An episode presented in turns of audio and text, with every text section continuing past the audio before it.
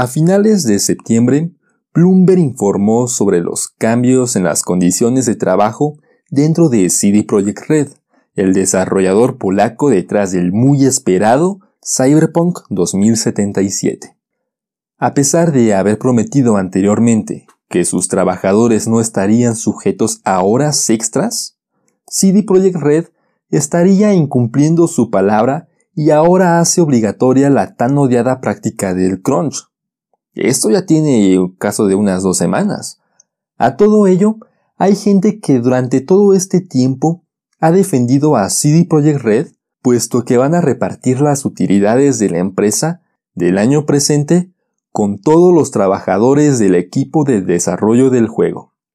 Las utilidades incluyen a los otros juegos de la empresa también, no solo a Cyberpunk 2077. Entonces, con esto hacen menos daño a sus trabajadores que las otras empresas, aquellas que son su competencia y que han adoptado esta práctica de crunch ya desde hace varios títulos atrás. La gente ha debatido si las condiciones de trabajo son realmente malas o no, especialmente en la comparación con otros casos documentados realizados por las otras empresas. En Bloomberg un estudio ha dado resultados muy interesantes. Al parecer, mucha gente compara el caso de CD Projekt Red con otros estudios que la comunidad describe como peores, entre comillas. Pues si van a pagar las horas extras, no tienen que ser tan malos, ¿verdad? Recordemos, por ejemplo, el caso de Red Dead Redemption 2. El juego llegó a casos extremos de crunch con tal de poder llegar a obtener la perfección. Esto a cambio de la salud de sus trabajadores y en ese caso la imagen de la marca se vio afectada a pesar que las ventas fueron excepcionales, logrando recaudar toda la inversión hecha en el desarrollo del título que tomó 7 años en poder ver la luz en menos de una semana. 7 días para 7 años. Y todavía faltaba mucho de más, sigue siendo uno de los títulos que venden demasiado hoy en día. En este caso, no hubieron informes que comentaran que los trabajadores iban a recibir una mayor compensación por su tiempo trabajado en extrema presión.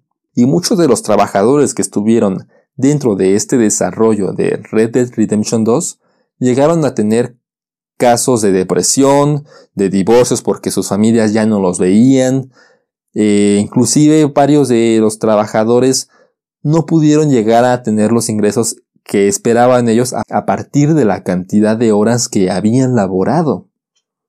Pero en este podcast no estamos aquí para juzgar con mano dictatorial qué empresa es la buena y qué otra es la mala. Estamos aquí para hablar sobre la imagen de la marca. CD Projekt Red tiene una imagen santa ante el consumidor. Y esos fanáticos son aquellos que defienden a la marca hasta las últimas consecuencias. ¿Qué diferencia a CD Projekt Red de los demás estudios en el mercado? ¿Por qué algunas empresas como Electronic Arts son tan mal vistas y a pesar de ello consiguen ventas récord cada año? Seguramente, si buscamos motivos, podremos encontrar razones y estrategias o situaciones que podríamos nosotros llevar en nuestros negocios y empleos. Es por ello que este episodio va destinado a CD Projekt Red y a Cyberpunk 2077.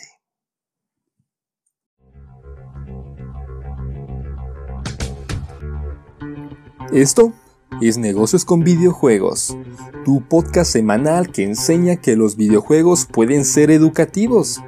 Cada semana analizamos las estrategias y las historias más importantes de la industria que más crecimiento e importancia está tomando. Son impresionantes las cosas que se pueden aprender y utilizar en nuestras vidas personales y profesionales. Me presento, soy Israel Reyes un emprendedor y gran fanático de los videojuegos que disfruta analizar los sucesos de esta industria que tanto da por lo que poder comentar. Para no alargar más esto que dicen, ¿comenzamos?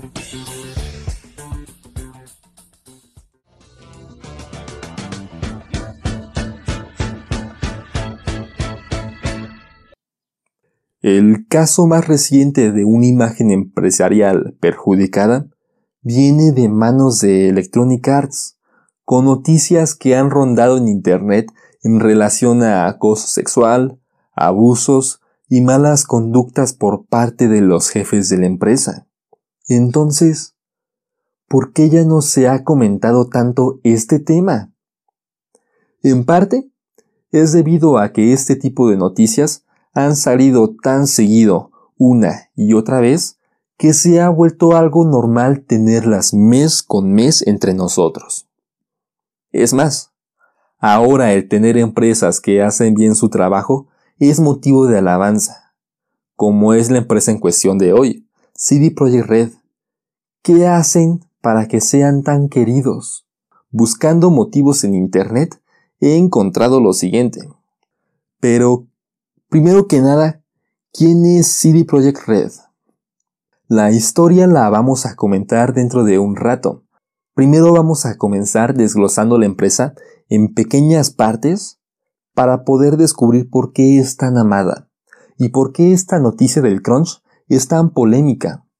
Sobre todo en este momento en el que el crunch ya se está viendo como algo normal dentro de la industria, algo que es muy lamentable porque no debería suceder.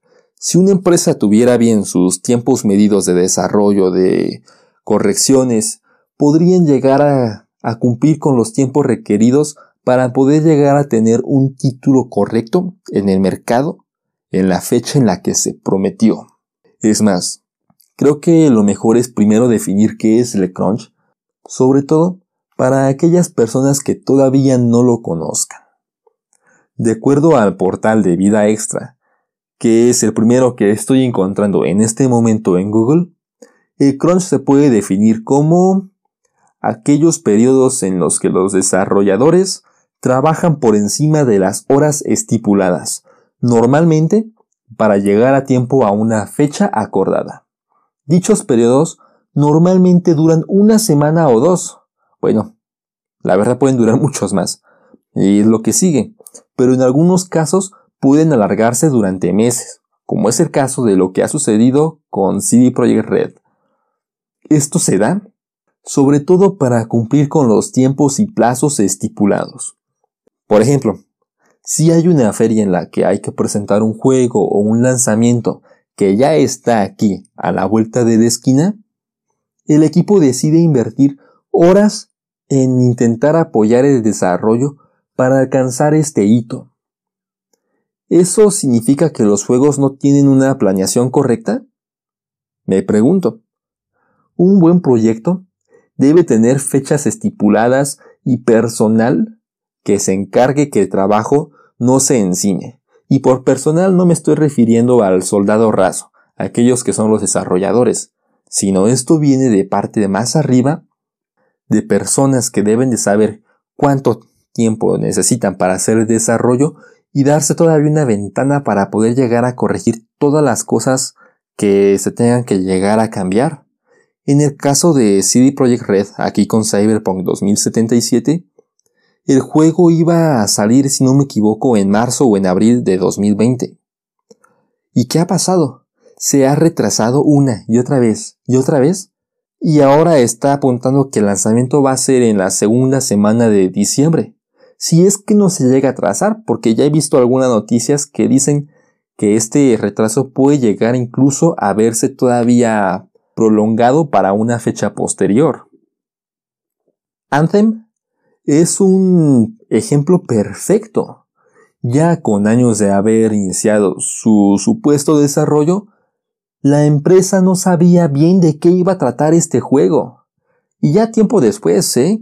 Estamos hablando de dos años probablemente desde que se comenzó el desarrollo, y no se sabía de qué iba a ir este juego. Las mecánicas del volar dentro del juego para aquellos que ya lo han jugado se sienten mal toscas. Una vez agarras el control, ya no es lo mismo. Y esto es porque en el desarrollo decidieron que sería bueno que tu personaje pudiera volar. En un inicio no se tenía ni siquiera considerada esta opción. Luego dijeron que no, y lo quitaron. Pero al final que siempre sí, lo regresaron, lo ajustaron, lo cambiaron. Todo esto consume tiempo y esfuerzo que es desechado por una falta de planeación por parte de las empresas. En otras ocasiones, los directivos de las empresas deciden cambiar la temática del juego por otra que pudiera ser más divertida. Por ejemplo, el juego de Nio, el primer Nio, se tenía planeado para que saliera junto con la PlayStation 3. Y al decir junto me refiero a que estuviera como título de lanzamiento, de salida. Hace... ¿Hace cuánto salió la PlayStation 3? ¿Unos 15 eh, años? En ese entonces debió de haber salido ese título. Y no solamente no salió con la PlayStation 3 de salida, no saldría en absoluto para la PlayStation 3 porque terminaría llegando a mediados de la vida de la PlayStation 4. El juego iba a ser muy distinto en, su etapa inicial de desarrollo, pero de la nada empezó a tomar popularidad un nuevo género llamado el Souls-like. El juego también regresó en algún momento a la mesa de planeación y decidieron cambiar muchas cosas para crear su propio juego estilo Souls. Para poderse subir al tren que ya estaba apuntando a una nueva moda. Este juego iba a ser muy distinto. Estos son solamente algunos ejemplos en cuanto a la identidad del juego que genera atrasos. Pero el crunch no siempre se da por estos temas. En ocasiones, llegan a haber algunos errores a la fase final del juego que deben ser corregidos. Como es el caso de Cyberpunk, que una vez anunciaron que el juego ya era Gold, lo cual se traduce o quiere decir que el juego ya estaba acabado, pero mientras más grande el juego, también hay más detalles que se deben pulir, que si bien estos no afectan a la jugabilidad en su mayoría, dan señales de que el juego no está tan bien cuidado como los otros. Este es el tipo de crunch con este caso de Cyberpunk. ¿Lo podrían retrasar? No. Si lo retrasan más, van a perder las ventas que pueda llegar a generar las tapas navideñas.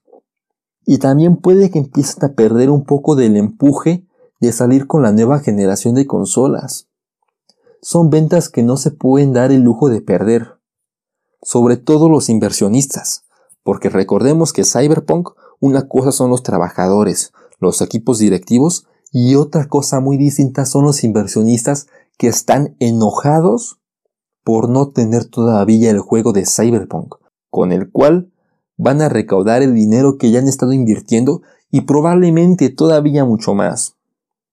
Entonces, ¿Qué opción le queda a Cyberpunk? ¿Solamente puede que sea hacer crunch? Ojo, el crunch no es obligatorio, y en ninguna empresa lo es, y CD Projekt Red no es la excepción. Aún así, hay gente que defiende a esta empresa.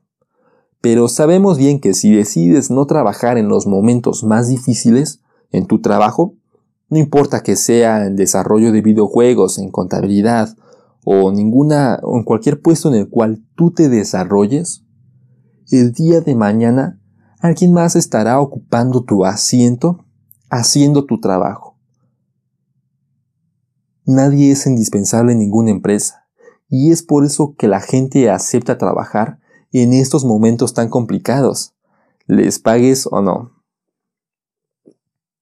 Antes de continuar quiero pedir una disculpa porque aquí está mi perrita acostada y probablemente se escuchan acá sus ronquidos y la verdad me da un poco de pena andarla despertando. Pero bueno.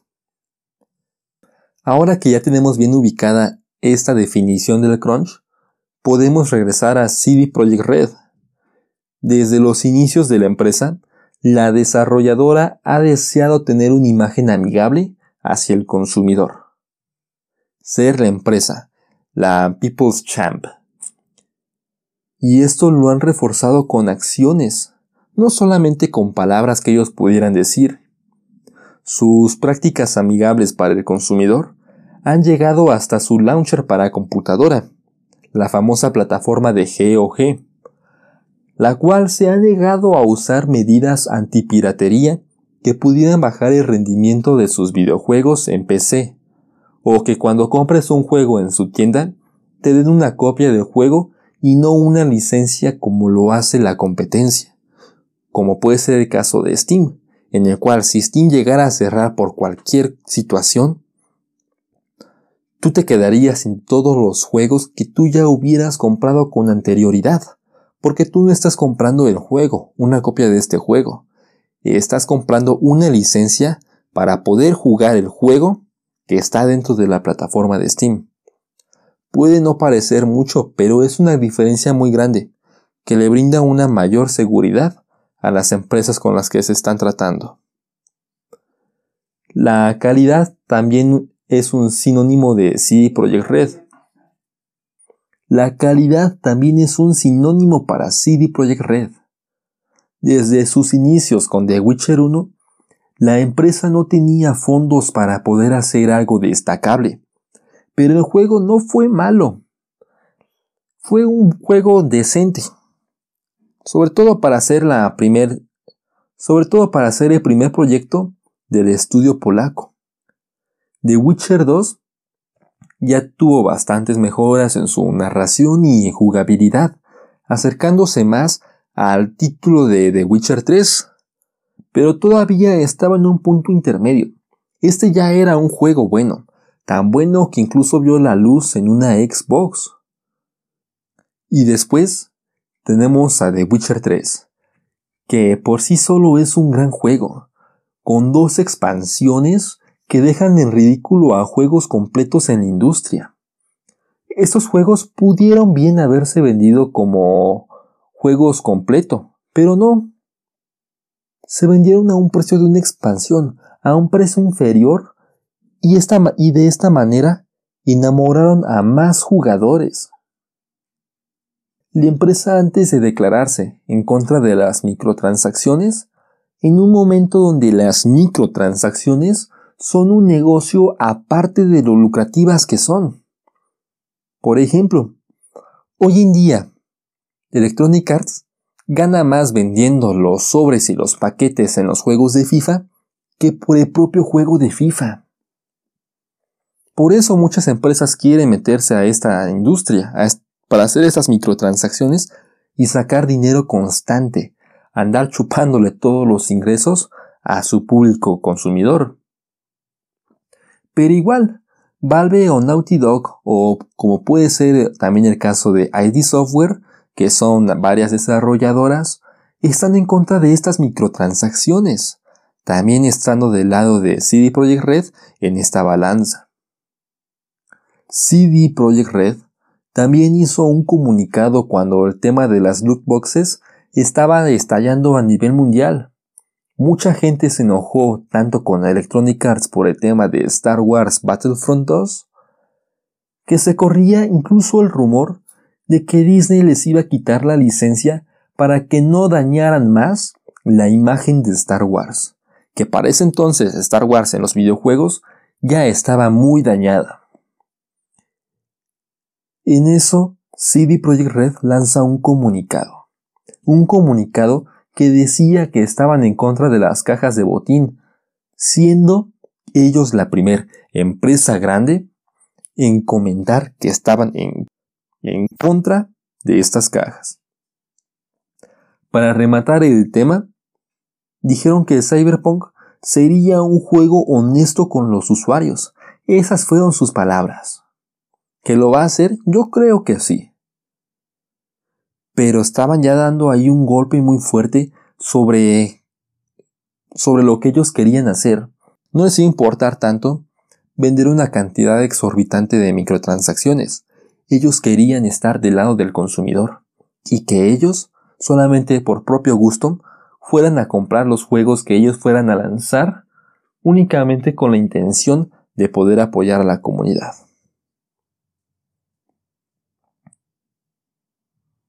Ahora, ¿qué pasaría si Electronic Arts, por ejemplo, dijera que están en contra de los micropagos? Que ellos se ponen del lado del consumidor antes que generar ganancias. Pues en ese caso, nosotros no les creeríamos, ¿verdad? Pues ¿qué creen? Ellos lo dijeron, hace ya acaso de unos años. El tema quedó en que unos meses después de lanzar el juego de Star Wars Battlefront 2, saldría a la venta y tendrían una cantidad tan grande de micropagos que incluso, se, incluso opacarían el dinero necesario para tú poder jugar el juego base de Star Wars. Una locura total. Algo que no debería de pasar.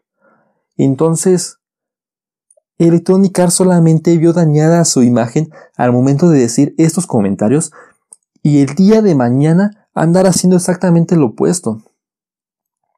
Es por eso que mucha gente también apoya a CD Projekt Red, porque lo que ellos dicen son cosas que normalmente lo cumplen, a excepción de lo que ya vimos que es el tema del crunch. Entonces, si Electronic Arts dijera, no hay mejor publicidad que un jugador feliz que recomienda un juego a sus amigos que él le está jugando, sería como escupirse al cielo y que esperar que eso te cayera en la cara. Pero en este caso, CD Projekt Red dijo esta frase, la de no hay mejor publicidad que un jugador feliz que recomienda un juego a sus amigos que éste está jugando. Esto cuando salió el juego de CD, cuando salió el juego de The Witcher 3. más exacto, esta frase la comentó Marcin Jewinski, el fundador de la empresa. El marketing de boca a boca es real. El marketing en empresas grandes suele ser la mayor inversión de una empresa. Si miramos la industria del cine, por ejemplo, el marketing y la publicidad son el 50% de los gastos de cada película. Ya incluso contando los sueldos de los trabajadores, el equipo necesario, la tecnología que se necesite, el marketing suele ser el 50% del, de todos los gastos o de todas las inversiones. Algo gigante. CD Projekt Red no invierte tanto en marketing ni en publicidad gracias a sus consumidores, puesto que ellos hacen buena parte del trabajo sucio. Yo puedo apostar a que los jugadores que en su momento probaron The Witcher 3, en su mayoría están ahora esperando Cyberpunk, están esperando ahora a Cyberpunk para poderlo comprar y una vez acaben este juego, se lo puedan recomendar a sus amistades. Y aquellos que lo compren en PC, muchos usarán la tienda de GOG para comprarlo. Y lo harán a partir de esta tienda y no de la principal que es Steam para apoyar a esta empresa. Y una vez que lo acaben, tanto así, los clientes, el público, quiere a esta empresa, a CD Projekt Red, y están esperando tanto este juego de Cyberpunk. A donde yo quiero llegar con esto como lección es que normalmente hay dos vertientes en los negocios. Puedes enfocarte en maximizar tus ganancias o maximizar la imagen. Electronic Arts va por todo con la, con la primera vertiente, vendiendo juegos a precio completo y vendiendo DLCs y micropagos con el tiempo también con una persona que sea tan fan que compre todo, esta persona será tan revituable como 15 otras personas para esta empresa y, te y le dará dinero a Electronic Arts a lo largo del tiempo. En lo personal, creo que un DLC no es malo. Es más, aquí tenemos los DLCs de The Witcher que son excepcionales y con gusto los pagué en su día. Pero esto siempre y cuando tengan el precio justo y la calidad justa, el contenido adecuado por el cual tú lo estés pagando. Pero ese este es el problema, que los DLCs y los micropagos sean justos. Y por el otro lado, CD Projekt Red ha tomado la otra vertiente, llegando al punto incluso de estar dando de manera gratuita las cajas metálicas de colección aquellos que ya están apartando el juego de Cyberpunk en Estados Unidos en ciertas tiendas. Su imagen es buena Y otro ejemplo de ellos es cuando regalaron códigos de llaves en Steam en su presentación pasada en el E3. Hablando del E3, consiguieron en su momento a Keanu Reeves para que fuera parte de la presentación de lanzamiento. Y no solo eso, sino que él presentara el juego. Un actor que se estaba pasando por su momento de mayor esplendor y que tiene una imagen personal muy afín a la desarrolladora polaca. La mejor inversión que debes hacer no es al marketing. Y sobre todo, si vas iniciando. Si eres una empresa chica, no puedes pagar el dinero suficiente como para salir en la televisión, en radio, en YouTube. O bueno, puedes, pero no es lo más recomendable. La mejor inversión que tú puedes hacer es a tu producto y dejar que la gente te recomiende en una zona chica para poco a poco irte expandiendo con una mayor seguridad y sabiendo que la expansión se da de manera orgánica y te estará a ti apoyando en tu crecimiento y tus metas. Aquí me quiero detener un poco porque hay otras enseñanzas grandes de CD Projekt Red, las cuales probablemente estamos dejando de lado. La primera es que hay que buscar los extremos, como con los políticos, que para buscar seguidores deben ser de izquierda o de derecha. No existe tal cosa como ser de centro. CD Projekt Red está en el extremo de la satisfacción del cliente. Podrán dejar ir más ingresos con esto, pero al no tener el capital tan grande para publicidad, confían en la recomendación dorada de sus jugadores. No salen perdiendo con esto. Este juego será el primero que tenga una inversión gigante en publicidad, pues las ventas de The Witcher 3 ya fueron tan grandes como para permitirles hacer esto. Ya les hicieron crecer lo suficiente. Y no es fácil llegar al nivel de CD Projekt Red.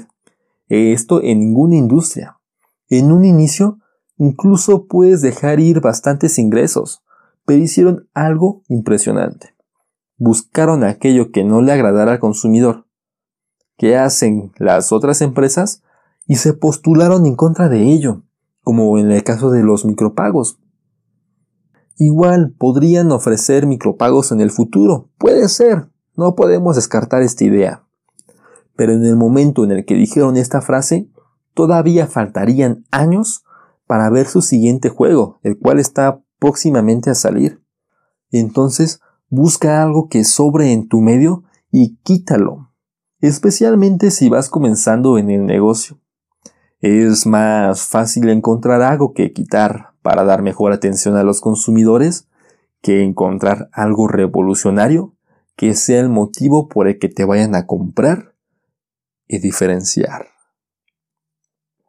Lo repito porque es muy importante. ¿Ok?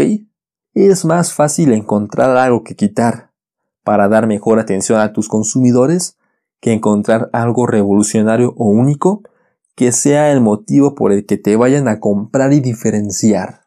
Enfócate en tener clientes leales, antes que tener muchas ventas de gente que te vaya a comprar una única vez. Sobre todo si tu producto es un producto de consumo. La mejor manera de crecer en un ambiente tan competitivo como este con Titanes es destacando en un extremo positivo hacia tu consumidor.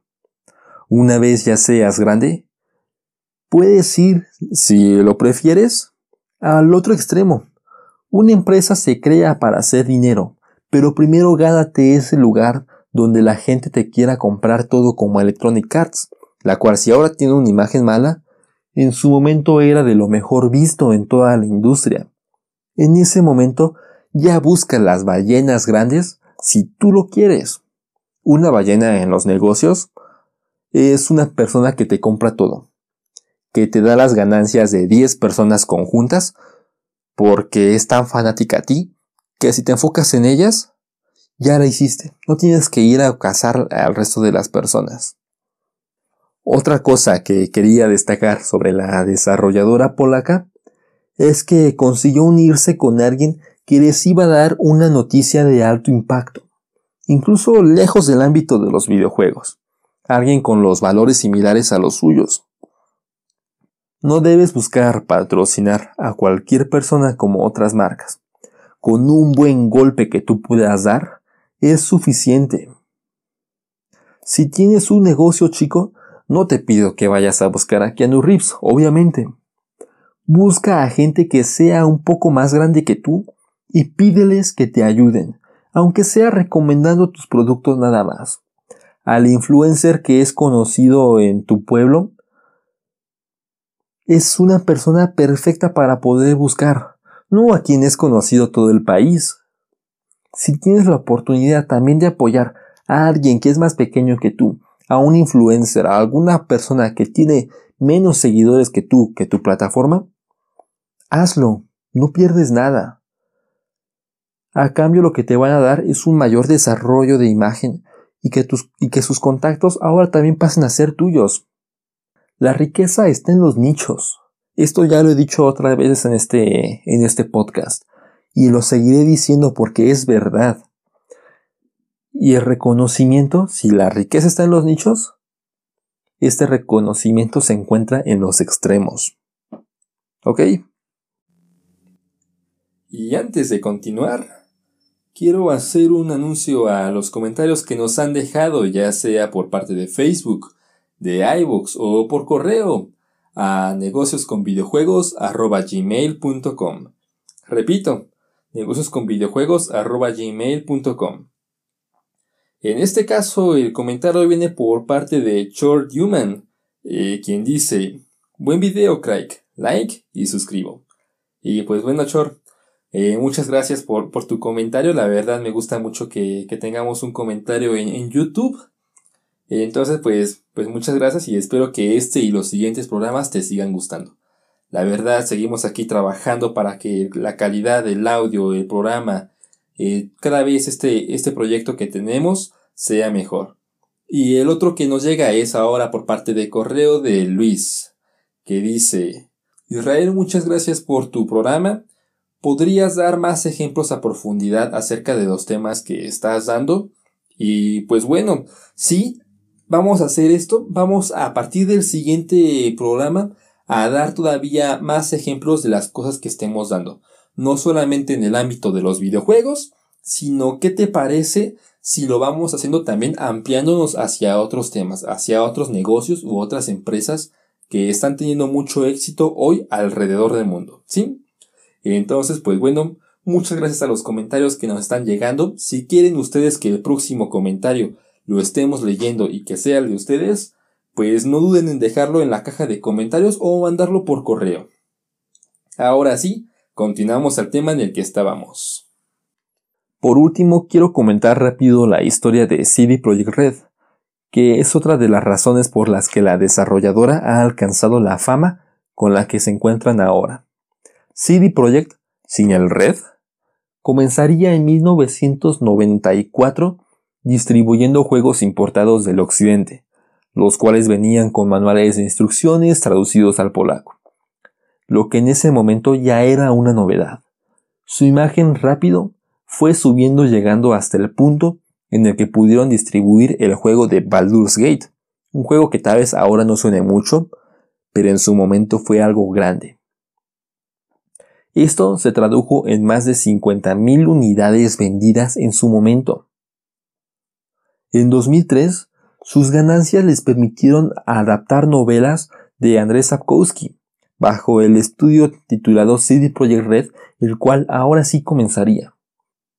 En esta ocasión, el estudio igual empezaría a dar nombres y golpes más fuertes, ya no solo por trabajar con el autor del momento en Polonia, sino por atrasar y reiniciar el desarrollo del juego hasta dos veces, para finalmente salir en 2007, cosechando ventas aceptables y buenas críticas.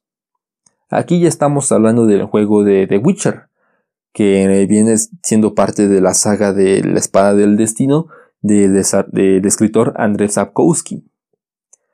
En los años posteriores y con la crisis del 2008, CD Projekt Red tuvo que dejar el siguiente proyecto que tenían en mente, titulado Day, pues la empresa entró en serios problemas financieros. En vez de incursionar con el desarrollo de Day, el cual no sabrían si llegaría a funcionar o no, el estudio decidió continuar y pulir aquello que ya conocían, el juego de The Witcher 2 de Assassins of Kings, el cual saldría en 2011 únicamente para la PC de manera inicial. El juego recibió numerosos premios porque se habían enfocado en hacer una cosa bien antes que dividirse y hacer dos cosas de manera regular.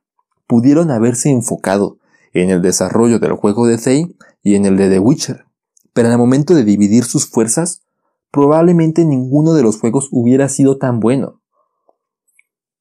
Este juego recibiría numerosos premios, incluido el mejor juego de su género y el juego del año en ciertos portales y revistas. Gracias a su calidad, tuvieron después la oportunidad de lanzar el juego para la Xbox 360. Esto en menos de un año. De ser un desarrollador independiente, pasarían a tener un acuerdo con Xbox para ya tener su juego en esa plataforma, cosa que casi cualquier estudio o empresa quisiera llegar a hacer. Poco después del estreno de la segunda parte de The Witcher, la compañía anunciaría que estaría trabajando en un nuevo título llamado Cyberpunk 2077. Probablemente algunos pensaron que sería The Witcher 3, pero no. Después de este juego de The Witcher 2, empezaría el desarrollo de Cyberpunk, un juego de ciencia ficción basado en el sistema del famoso juego de rol titulado Cyberpunk, de Mike Pondsmith. Entonces, si la saga de los libros de The Witcher eran únicamente famosos en Polonia, y por eso la licencia resultó ser económica en su momento, cosa que después Andrzej Sapkowski se habría torturado por haber aceptado ese acuerdo, ahora el juego de Cyberpunk de Pondsmith se tenía, tenía tanta reputación en Estados Unidos que ahora estarían apuntando al público más grande, el público estadounidense. Ya no solo quedarse en Polonia. Y si algo triunfa en Estados Unidos, estaría triunfando en todos lados. Es como la famosa ley de, de Frank Sinatra. Tal vez alguno de ustedes la haya escuchado. Pero para aquellos que no la sepan, hay una canción de, de Frank Sinatra que se llama New York, New York la cual dice que si tú lo puedes hacer en Nueva York, lo puedes replicar en cualquier otra parte. Si ya triunfaste en el lugar más complicado, vas a triunfar donde sea. Y aquí, CD Projekt Red estaría apuntando a romper el mercado como hoy lo conocemos. Lo brillante de esto era que anunciaron este juego temprano de Cyberpunk 2077 y de esta manera esto sirvió como una especie de publicidad para darse a conocer más en los Estados Unidos, puesto que antes de Cyberpunk el estudio tenía planes de lanzar un juego más de The Witcher, titulado The Witcher 3 Wild Hunt. Con esto la gente que no conocía de los juegos de CD Projekt Red, los cuales vivían en Estados Unidos, ahora estarían intrigados en conocerlos con el futuro desarrollo de este Cyberpunk 2077. The Witcher 3 Wild Hunt saldría en 2015, siendo un éxito a nivel mundial, obteniendo premios en todos lados. Si bien la segunda parte fue un juego muy bueno que cosechó igual triunfos, este tomaría el mundo por sorpresa y haría que toda la gente ahora conociera a CD Projekt Red ya no solo si te interesaban los juegos de The Witcher o si te interesaba Cyberpunk 2077. Todos sabrían quién era la desarrolladora polaca que estaba haciendo que las empresas comenzaran a temblar. Al final del primer año, este juego recibiría 800 premios, incluidos 250 premios al mejor juego del año, un absoluto caos, tomando todos los premios que pudieran conocerse y considerarse. A esa historia, la cual es una gran narración, podemos destacar que la gente una vez la lee o la escucha, no puede evitar sentir empatía por la desarrolladora polaca. Una buena historia vende, mientras se trabaje en ella. Pero eso no era todo lo que tenía que comentar de esta historia. Mi mayor aprendizaje el día de hoy es que el capital cultural tiene un gran peso.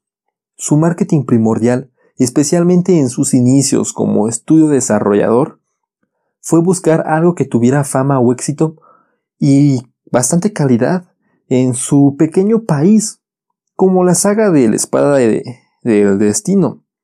Y hacer un juego a partir de ello como fue The Witcher fue una idea brillante, que no se me hubiera ocurrido a mí y probablemente a muchas otras personas. No buscaron inicialmente dar un home run en las ligas mayores, tantearon primero su terreno y se movieron conforme a ello, y una vez consiguieron la experiencia y el capital necesario, ya apuntaron a algo más grande, como un videojuego a partir de un juego de mesa famoso en Estados Unidos, el cual les daría la publicidad incluso con los proyectos que no estuvieran desarrollados relacionados con Cyberpunk. Esto es un resumen de las partes que consideré importantes de CD Projekt Red, las cuales me inspiraron a querer hacer un episodio especial, y a parecer va a quedar un poco más largo de los habituales. Sé que hay muchas más historias que se pueden llegar a comentar acerca de esta desarrolladora polaca. Hay muchas, igual tienen algunos otros juegos, los cuales no vamos a comentar como puede ser el caso del juego de Went, pero quería mantener este tema lo más directo posible. Eh, así que díganme, ¿qué les pareció esta decisión de manejar este formato? ¿O preferirían que la próxima vez sea un tema todavía más largo y extenso. Porque tal vez aquí me estoy yendo un poco un poco a paso acelerado, más de lo que debería. Así que por favor, eh, escriban en los comentarios qué les pareció esto. Y si también ya tiene su título apartado de Cyberpunk 2077. Eh, ¿Están pensando comprarse el juego a pesar de la polémica que ha estado presentando recientemente? con todo lo del crunch y demás. Es algo interesante. Yo creo que van a haber algunas personas que al final sí no van a comprar este videojuego, pero va a ser la minoría. Al final, en cosa de una semana, puede que incluso apunte a romper el récord de ventas histórico de lanzamiento de un videojuego. ¿Sí? Entonces, pues bueno, muchas gracias por ser parte del episodio de hoy. Cuéntenme qué les gustó, qué aprendieron, qué no les gustó, igual con toda confianza. Pueden encontrar este podcast en su plataforma de podcasting favorita, ya sea iVoox, Spotify, en Apple Podcasts, en donde yo les agradecería mucho que dejaran sus 5 estrellas y un comentario. Yo estaré leyendo sus, todas sus ideas, sus comentarios. Y también nos pueden encontrar por medio de YouTube. Ahí en cualquier plataforma ustedes pueden dejar un comentario y nosotros estaremos increíblemente felices de poderlos leer. O también si así lo prefieren, pueden mandar un comentario o un audio al siguiente correo negocios con videojuegos gmail.com repito negocios con videojuegos gmail.com así nosotros los estaremos leyendo y comentaremos sus ideas y sus cosas en el siguiente episodio. Me despido por otra semana más. Mi nombre es Israel Reyes Flores. Hasta luego.